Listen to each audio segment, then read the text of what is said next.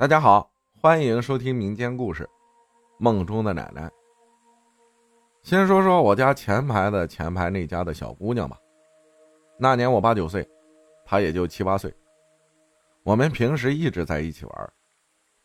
突然有几天，她找我玩的时候，说一些爬到瓦房顶上面、骑兽头什么的，其他的我也不记得。我当时听了，觉得非常不吉利，想着她怎么神神叨叨的，就不想跟他玩了。后来放暑假就没怎么见过他。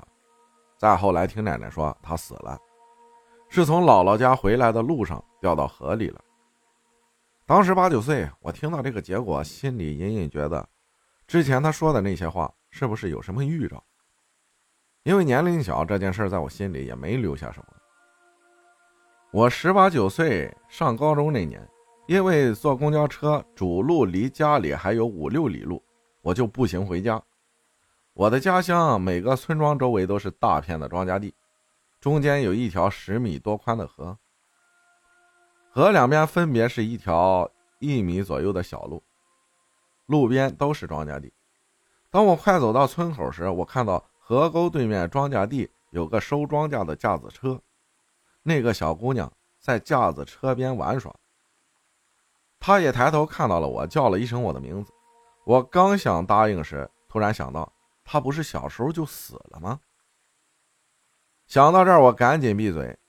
就在这一愣神的功夫。我再看向那个方向，只有一个孤零零的架子车。不远处地里还有人在干农活。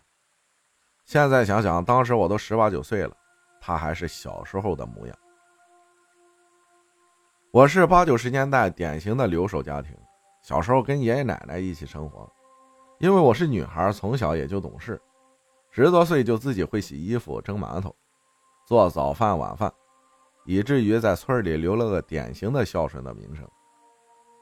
长大以后，即使嫁到千里之外的外地，公婆家虽然条件一般，但都很疼爱我，几乎没让我做过饭。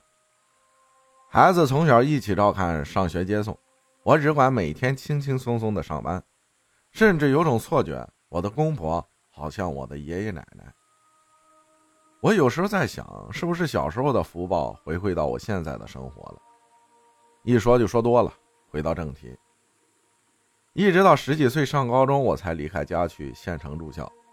有一天下午三四点，正式下课，我坐在教室，突然感觉心脏的位置好像被什么狠狠揪了一下，特别的疼。当时我心里还在嘀咕：怎么这么疼了一下呢？第二天下午放学时，老师就通知我说，外地回来的父母接我回家。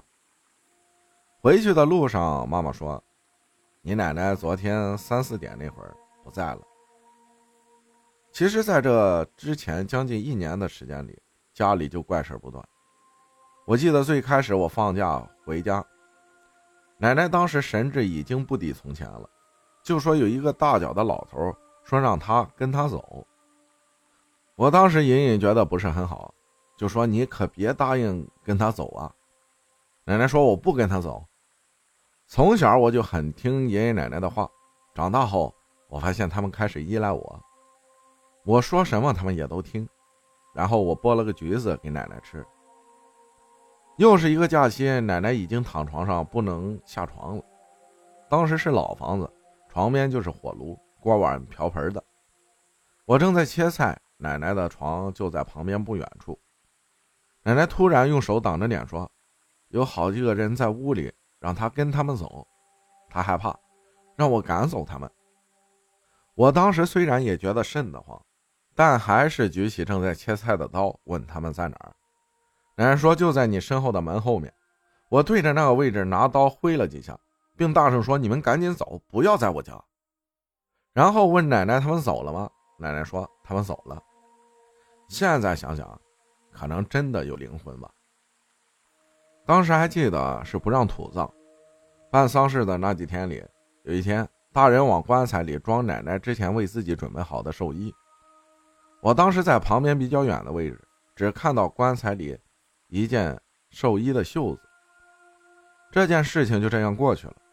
后来我继续去学校上课，而在当月一天的晚上，我梦到奶奶跟我说，她很冷，我也看不到他的样子，只看到往棺材里放的那半截寿衣袖子。我当时还莫名其妙的问了一句：“穿那么厚，怎么还冷？”接着就醒了。当月放假回家，我赶紧说给爷爷。爷爷说：“奶奶最疼你，最亲近你，他才托梦给你的。”后来爷爷就去奶奶坟上给她烧了衣服、纸钱。后来我就再也没梦到奶奶了。还有一件事是，奶奶刚去世不久的一天晚上，妈妈让我去婶婶家跟堂妹去睡。我的爸爸妈妈是那种特别爱串门的人，那天晚上他们很晚才回家。一进院子，家里就有一股非常大的药味儿因为我奶奶在走之前近一年的时间里一直在吃药，以至于离很远就能闻到她身上的药味儿当爸爸妈妈推开大门的一瞬间，那股药味一下子就消失了。妈妈说：“奶奶一辈子在这个家里，现在不在了，可能是看家里没人，回来看家的。”